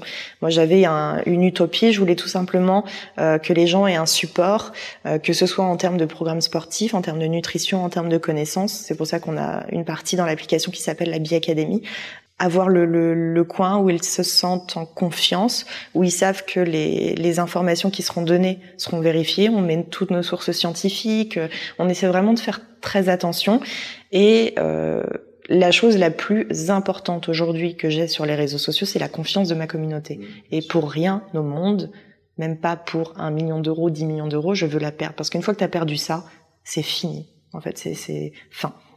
Donc, ma crédibilité et la confiance de mes abonnés, ma crédibilité auprès d'eux, euh, c'est vraiment ce que j'ai de plus important. Donc, cette application, pour moi, devait tout simplement regrouper à la fois mes valeurs, mais aussi les valeurs des gens bah, qui m'entourent, qui fonctionnent aussi, qui sont euh, parallèles aux miennes, parce que tu t'entoures en général, en général de gens qui te ressemblent et euh, de, de, valeurs que tu veux faire ressortir. Donc, euh, autre point aussi au niveau de l'application, c'est que, bah, comme je te le disais tout à l'heure, il y a beaucoup moins d'égoïsme avec les années sur le côté euh, vraiment physique et esthétique que maintenant, où je pars du principe que si tu fais attention à ton corps, il est génial de faire aussi attention à ton alimentation, mais aussi aux produits que tu peux avoir dans la salle de bain qui peuvent te pourrir un petit peu le cerveau et ton corps, mais aussi à ce que tu mets dans ta maison. Donc on fait, on donne aussi quelques petits autres tips, qui fait que si tu le souhaites et sans pression, vraiment sans pression. On fait très attention à la communication qu'on a. Euh, si tu souhaites modifier des choses, on est là. Voilà, tout simplement. Et tu as un support auquel tu peux avoir confiance. Dans lequel. D'accord. Donc c'est vraiment un espèce d'accompagnement euh, holistique. J'oserais presque utiliser ce, ce mot euh, beaucoup utilisé euh, aujourd'hui, c'est vrai. Et donc cette application, c'est une application mobile de base qui est aussi disponible, je suppose, en version PC, avec beaucoup aussi de énormément de contenu, que ce soit des recettes mais des vidéos d'entraînement, des vidéos, je suppose, plus éducatives, scientifiques, sur des, des, des, concepts et des choses, histoire de bien comprendre comment ça fonctionne, et pas juste appliquer les choses sans comprendre. Exactement. Et, euh, et le format, c'est une application avec un, un abonnement récurrent à souscrire pour les, pour les gens qui, tout à fait. On offre 10 jours gratuits pour ceux qui veulent tester. C'est le format, on va dire, de base que tu peux retrouver sur les applications Apple Store, etc.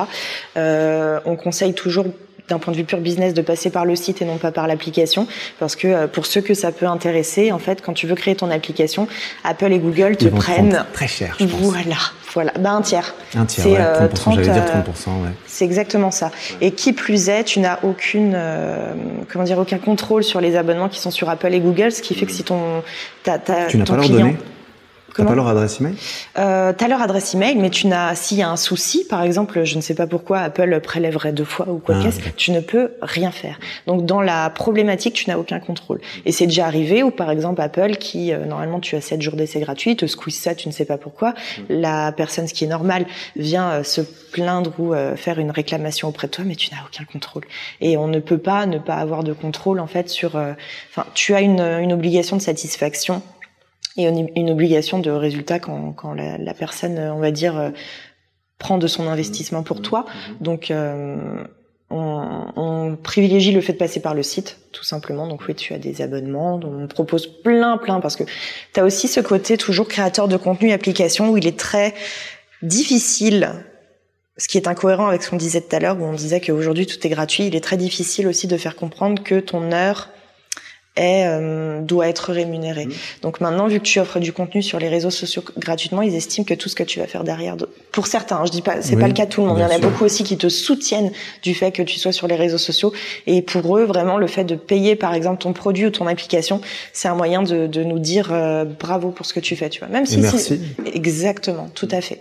Mais il y en a d'autres où c'est plus compliqué. Et par exemple, dans les débuts, j'ai eu très souvent, euh, mais comment ça, c'est payant Enfin, mmh. pourquoi? Bah une question qui n'est pas qui n'était pas plausible en fait avant l'arrivée des réseaux sociaux.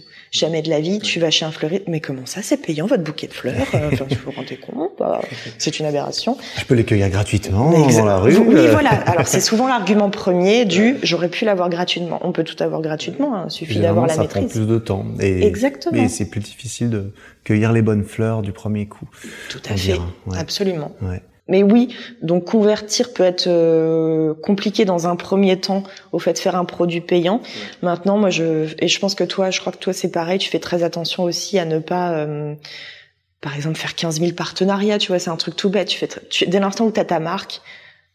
Le, le, on parlait de confiance. Mmh, mmh. Le principal, c'est la confiance de tes clients ou de tes abonnés envers ton produit. Donc, tu peux pas proposer j'allais dire une marque, enfin du thé minceur mmh. euh, à côté, si tu estimes, si tu proposes de vendre quelque chose qui soit euh, vraiment euh, auquel les gens peuvent euh, avoir confiance. Mmh. On fait très attention, donc on fait très peu de partenariats aussi. Moi, j'en fais quasiment jamais.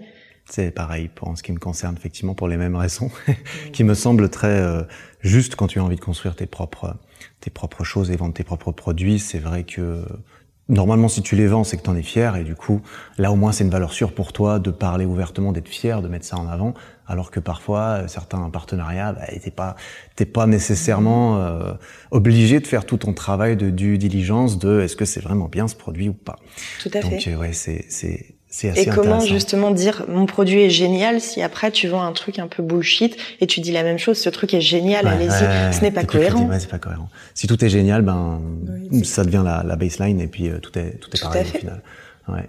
Euh, il y a un truc qui m'a frappé un petit peu, je trouve, je trouve ça marrant, c'est que dans le fitness, j'ai l'impression, même plus dans le fitness féminin, lancer son application avec abonnement, etc. J'ai l'impression qu'il y, y a quand même pas mal de créatrices qui se dirigent vers ce type de contenu et de créateurs aussi dans différents milieux, effectivement.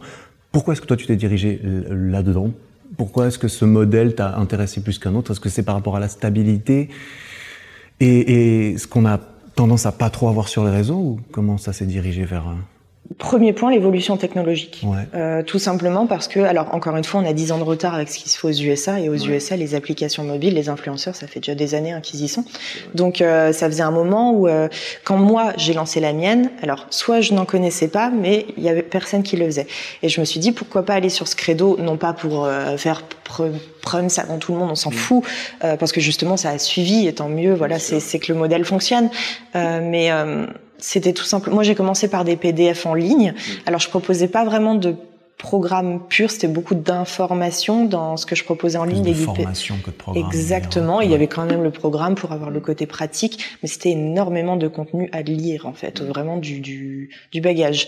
Donc euh, ça a ses limites quand tu fais un site, etc. Ça a ses limites, surtout quand tu as beaucoup d'ambition, de choses à dire, de, de, enfin, voilà, les vidéos. Euh, au bout d'un moment, tu peux pas en mettre 40 sur une page de site. Euh, enfin, tout a ses limites. Mmh. Donc, en soi, l'application était une bonne chose. Le seul point, c'est qu'il faut tout simplement avoir un, un, un, un comment dire un bagage financier pour créer une mmh. application oui, parce que ça, il y a des fortes barrières à l'entrée j'ai l'impression quand même vis-à-vis de ça. Ça coûte tellement cher. Ça coûte extrêmement cher euh, à produire. Les gens ne se rendent pas compte parce que c'est tellement petit le carré de l'application dans ton téléphone. tout est bien rangé et tout mais alors ça prend un centimètre carré vraiment sur ton tel et ça vaut euh, jusqu'à six chiffres euh, pour mmh. commencer.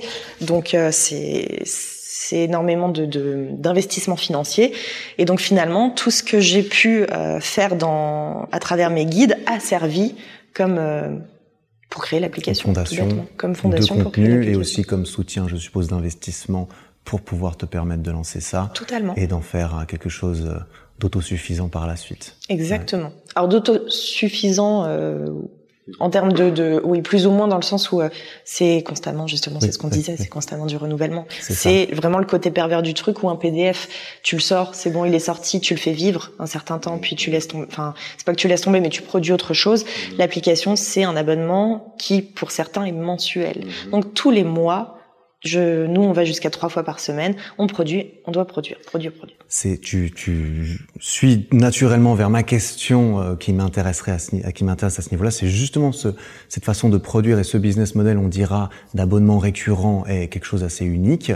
Et euh, je me demande comment est-ce que tu gères l'équilibre d'un point de vue, euh, ouais, d'un point de vue création, d'un point de vue business un petit peu, l'équilibre entre rétention versus prospection, entre je crée du contenu pour ceux qui sont qui ont cette souscription mensuelle parce qu'il le faut, parce que c'est pour ça qu'ils ont qu'ils ont fait ça et parce que je dois m'occuper des gens qui me font confiance, versus je crée du contenu pour le mettre par exemple sur ma chaîne YouTube qui touche des, personnes, du contenu gratuit mais qui a aussi comme vocation d'aller chercher des nouvelles personnes éventuellement pour le business, etc. Comment est-ce que tu arrives à gérer l'équilibre de pourquoi tu crées, euh, comment tu crées ton contenu, tu vois? C'est très difficile. Alors après sur l'application, on n'a pas que les, par exemple, ce que je pourrais mettre sur euh, gratuitement sur YouTube, des séances de fitness ou des programmes, des choses comme ça. Tu mets très rarement des programmes complets sur YouTube. Tu vas proposer des séances par-ci par-là, de temps en temps des petits concepts live sur une semaine ou sur trois semaines, euh, comme beaucoup pendant le confinement l'ont mmh, fait. Ça marchait bien. Exactement. Mais euh, qu'on se le dise, quand c'est gratuit et sur les réseaux sociaux, la plupart du temps, il n'y a pas vraiment de réflexion derrière le programme ou vraiment de grosses grosses constructions. C'est un concept qui reste gratuit, c'est des séances qui sont à la suite, mais l'objectif final derrière, qu'il soit esthétique ou physique, si les gens veulent quelque chose de précis, qui leur soit le plus adapté dans la mesure d'une application mobile ou alors d'un de plusieurs programmes, il faut aller chercher le bon truc. Donc là, quand tu proposes sur les réseaux sociaux, c'est quelque chose qui doit être adapté à tous. Donc on va faire le plus généraliste possible, tu vois, qui soit à la fois il y a forcément une réflexion, faut pas faire n'importe quoi, mais euh, si je te dis un truc tout bête, là, je suis, je suis une nana, je veux prendre des fessiers, ou je suis une nana, je veux perdre du poids. Je suis un mec, mon objectif, c'est les, enfin, voilà, t'as 15 000 objectifs. Ce que tu vas trouver de gratuit en YouTube, tu n'auras jamais, ou, ou en termes de, je parle vraiment de séances de sport, euh, un programme complet construit que tu puisses faire durer sur six mois, etc. Mmh. Donc, il y a aussi des petits, des petits concepts faciles qui sont très facilement euh, proposable gratuitement. Là, par exemple, j'ai sorti un truc que j'ai j'ai trop kiffé, c'était le Wildcat Home Challenge. Mm, le but était voilà de faire ces 10 000 pas euh, vraiment sur une heure et demie. Euh, je, je, trouvais que c'était vraiment cool à proposer gratuitement parce que c'est de l'aide quotidienne, c'est euh, quelque chose qui est facile.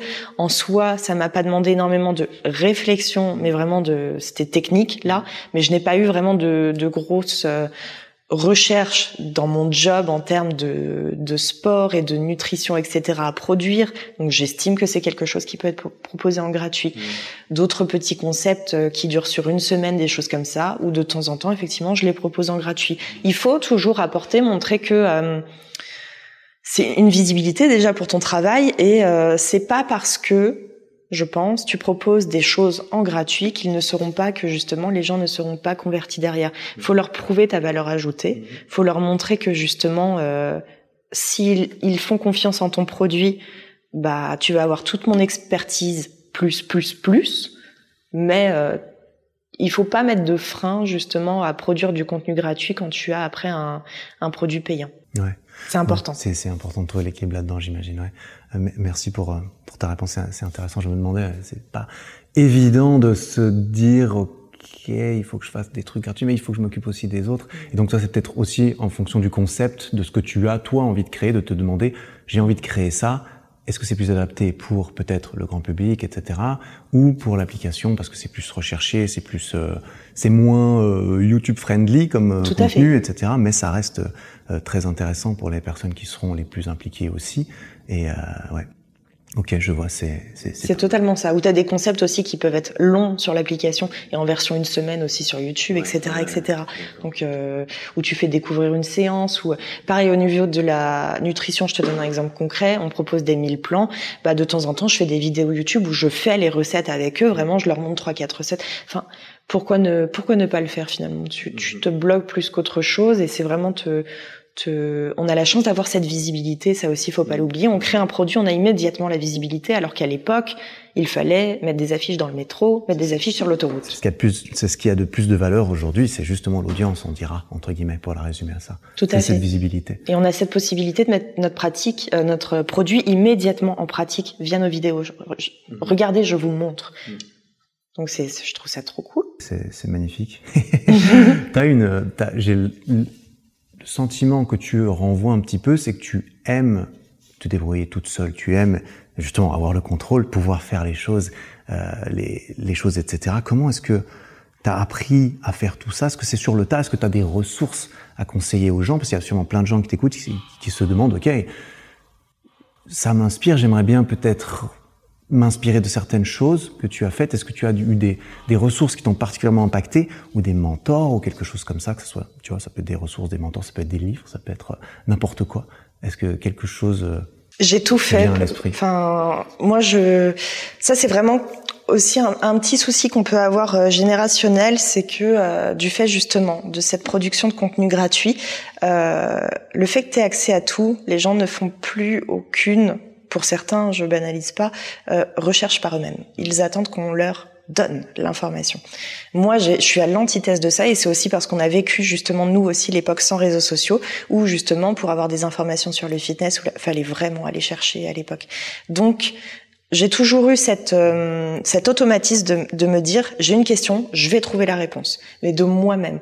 Donc que ce soit pour des tutos euh, caméra, son, quel est le bon micro pour machin, quel, euh, enfin pour n'importe quoi, il y a forcément la, la, réponse quelque part. Je vais aller la, la trouver.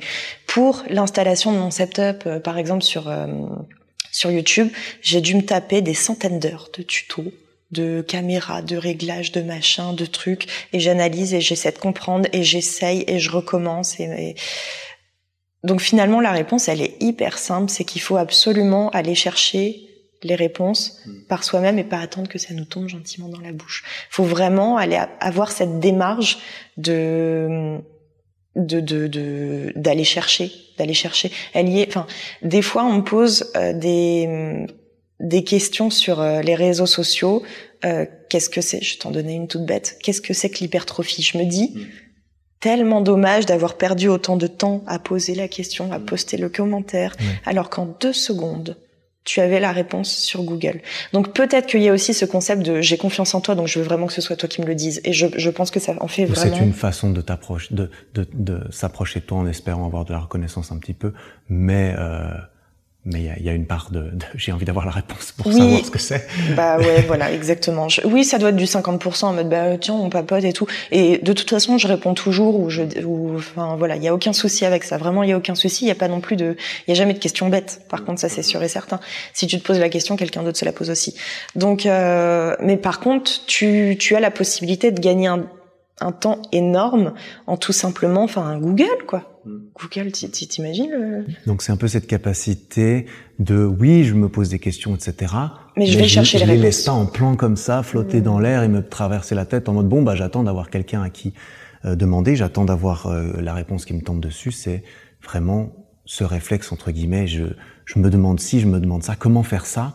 Et eh ben, tu vas directement te renseigner, t'instruire, consommer consommer tout ce qui Alors, tu me posais la question, peu de livres en réalité, je lis très très peu, outre euh, sur mon écran de, de, PC ou de téléphone. Euh, je devrais, ça c'est vraiment un, petit objectif que j'aimerais bien, enfin on me parle tout le temps de beaucoup beaucoup de livres, je lis très très très peu. Euh, mais par contre, je, je, passe des heures à effectivement chercher des réponses à mes questions. Ou, tu vois, je te parlais de mon cerveau en arborescence mm-hmm. tout à l'heure. Euh, je vais regarder une tuto, un tuto sur euh, le comment faire ça sur euh, Final Cut Pro, qui est un logiciel de montage. Immédiatement, si je regarde le tuto et qu'il parle d'un truc et putain ça je savais pas, puis je vais aller chercher et machin. Et je peux passer, j'ai une consommation de tutos et de réponses. Enfin, je peux y passer des heures et des heures et des heures, des heures. Faut que je comprenne que je comprenne. Je me suis acheté un flash pour mon appareil photo euh, avant-hier. Euh, il faut apprendre à s'en servir. Il faut apprendre à s'en servir. Donc, je sais que je vais y passer des heures à regarder des tutos et comment faire ça et essayer. Et si ça va pas, je recommence et machin, etc., etc. processus d'itération de j'essaye, je recommence, j'apprends, je vais chercher d'autres réponses et au bout d'un moment, bah, j'ai eu la réponse à ma question et je peux et je peux aller en chercher d'autres pour d'autres questions que je me pose parce qu'il y a toujours des questions. Absolument. Et j'aurais pu, alors on pourrait se dire ouais, mais pourquoi prendre pas prendre quelqu'un qui est directement formé sur le enfin sur, sur je, je pourrais, c'est peut-être ce que je ferais euh, quand j'aurai tout appris, mm. en fait, quand je saurai le faire. Mm. Je veux bien, du coup, euh, euh, déléguer cette tâche, je ne sais qu'est-ce, ou euh, euh, proposer à quelqu'un de le faire pour moi, mais une fois que je saurai le faire. Mm. Je ne sais pas si c'est un quelque chose qui me porte défaut ou qui est une qualité. Il y a les deux côtés. C'est très intéressant comme comme réflexion. Je me je me la suis faite également. C'est que je me, des fois, je me dis justement, ah, je fais des vidéos, je délègue le montage parce que je veux que quelqu'un d'autre le fasse. Et j'entends des fois parler des, des, histoires où c'est vrai que le montage, il y a certains créateurs qui détestent ça qui le délèguent immédiatement. Et je me suis dit, en fait, si tu délègues quelque chose avant de le comprendre, alors moi j'aurais beaucoup beaucoup de mal à le faire, mais d'un autre côté je me dis bon bah le mec il m'envoie la vidéo, c'est pas comme si je réalisais l'étendue des autres options qui qui sont à ma disposition si euh, si je savais qu'on pouvait faire ci, si je savais qu'on pouvait faire ça. Et du coup, tu, tu tu en reviens à donner deux trois conseils en mode ouais bah peut-être la fin, tu peux la raccourcir. Alors que si tu sais comment faire, tu vas, putain, attends, je vais me mettre dessus. Il y en a pour deux jours de taf encore. Et justement, Donc je pense c'est une bénédiction et une malédiction en même temps, tu vois. On parlait de, de bah, justement du montage tout à l'heure en off. Euh, on disait que tu, tu, es aussi tout simplement euh, non pas crédible, mais si tu émets une critique aussi sur le montage, mmh. la personne, tu vas avoir les bons termes, tu vas faire comprendre ton idée beaucoup plus vite. Ça va être peut-être mieux accepté. Moi, je sais que ma monteuse, c'est ce qu'elle me dit tout le temps. Elle me dit, euh, putain, ça fait du bien de, de, de parler à une personne qui, enfin, à un client une cliente mhm. qui comprend en fait ce que je, ce que je fais. Elle gagne un temps énorme. Ça doit être euh, rafraîchissant pour eux aussi, effectivement, euh, que tout le monde puisse économiser du temps parce que tu sais. Et ensuite, il y a le travail de comment présenter les choses, etc. Et ça, c'est encore, c'est encore autre chose. Le côté, euh, oui, management, c'est ce qu'on disait. Mm, Caroline, merci énormément d'avoir eu cette discussion. J'ai trouvé ça très très cool. J'espère que ça aura, ça aura inspiré et intéressé celles et ceux qui nous écoutent ou qui nous regardent du coup. Et, euh, et pour toutes avec les... grand plaisir. Un plaisir très partagé pour toutes les personnes qui voudraient en apprendre un petit peu plus sur toi, qui se disent bon, quel est le next step pour consommer aussi euh, tout ce que Caroline peut m'apporter, tu les renverrais, tu les renverrais où? Principalement sur euh, bah, ma chaîne YouTube, Instagram caroline.ro et Instagram également caroline.ro, c'est pas compliqué. Je vais éviter de parler de TikTok. Mm. je n'en parlerai pas. je vais même pas le dire. Nous n'en parlerons pas. Très bien. Très bien. Bah, euh, tous, tous les liens évidemment sont dans la description de la vidéo et du podcast. Et puis voilà. Bah écoute, Caroline, merci encore pour euh, pour ton temps. Et puis. Euh... Avec grand plaisir. Merci à vous pour votre écoute. Merci encore à Caroline de m'avoir accueilli chez elle pour cette super discussion. Tu trouveras dans les notes de l'épisode et, de, et dans la description de cette vidéo YouTube tout ce qui concerne son travail, sa chaîne YouTube, son compte Instagram, le lien vers son site web et son application et tout ce qu'elle propose dessus. Voilà, c'était très très cool pour moi d'avoir une interlocutrice, ce qui n'est quand même pas toutes les semaines. Je travaille à trouver d'autres personnes et j'ai un créateur de type particulier qui va arriver et, euh, et d'autres jolies petites choses qui sont prévues. Voilà, si tu es nouveau ou nouvelle sur ce podcast, que c'est cet épisode t'a plu, je t'invite à aller en écouter ou regarder un ou deux autres en plus. Voilà, il y a pas mal de développement personnel et un petit peu de sport, de nutrition de temps en temps, saupoudré de création et d'entrepreneuriat. Voilà, tout ce qui me plaît personnellement et qui pourrait résonner avec toi si c'est ton cas aussi. Voilà, si le podcast ou l'épisode te plaît, que tu es un auditeur une auditrice régulière, et que tu te dis, tiens, je vais prendre euh, deux minutes pour aller laisser une petite euh, review, une petite euh, note sur Spotify à ce podcast ou sur iTunes, eh bien sache que ça fera très plaisir à son créateur, c'est-à-dire moi-même. Voilà, merci beaucoup, ça me fait très plaisir. Je peux parler à la première personne, ça fonctionne également. Voilà, il y a pas mal d'épisodes qui sont dans les bacs. Rien n'est prêt, rien n'est spécialement prédéfini ou prévu, mais ça devrait voir le jour semaine après semaine, on va essayer de continuer à tenir le rythme encore. L'idée, c'est clairement d'aller taper le centième épisode en cette année 2022. On est bien parti, si je rate pas de, semaine. Ça devrait arriver vers la fin de l'année. J'ai pas fait le calcul, mais ce sera, ça sera stylé parce que ça va arriver. J'ai pas l'intention d'arrêter avant. Donc voilà, j'espère que tu vas euh, m'accompagner sur ce périple encore un petit peu, j'espère, parce que tu y trouves de l'intérêt pour toi. Merci encore pour ton temps et ton attention. On se retrouve jeudi prochain, je l'espère, pour un nouvel épisode. En attendant, travaille bien. Prends soin de toi.